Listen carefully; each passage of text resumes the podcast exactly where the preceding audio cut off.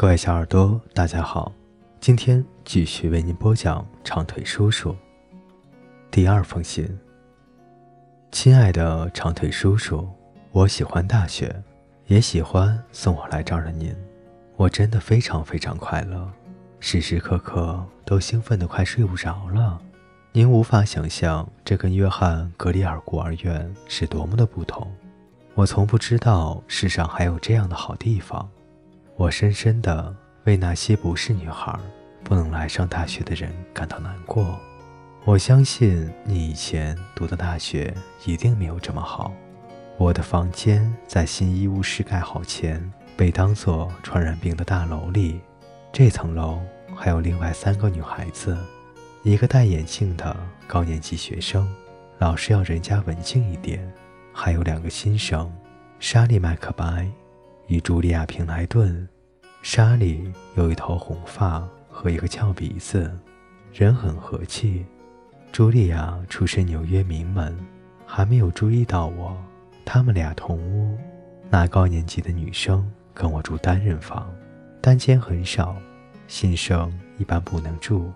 我甚至没有提要求，就得到了一间。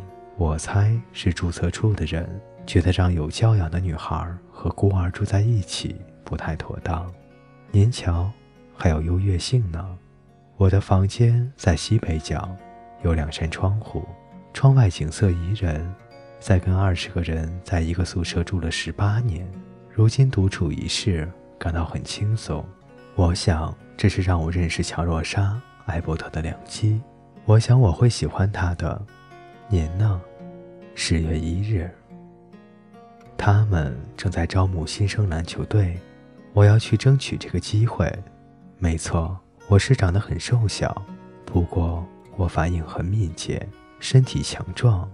当其他人跳到半空中时，我可以从他们的脚底下抢球。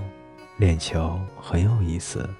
下午，操场前。满树红叶、黄叶，空气中充满了燃烧落叶的气味。大家又叫又笑的，这是我所见到的最快乐的女孩子们了，而我是其中最快乐的一个。本来打算写封长信跟您谈谈我的功课，利皮太太说过您想知道的。不过第七堂课刚结束，再过十分钟我就要换好运动服。在空地上集合了。你希望我会入选吧？您永远的乔罗莎·艾伯特。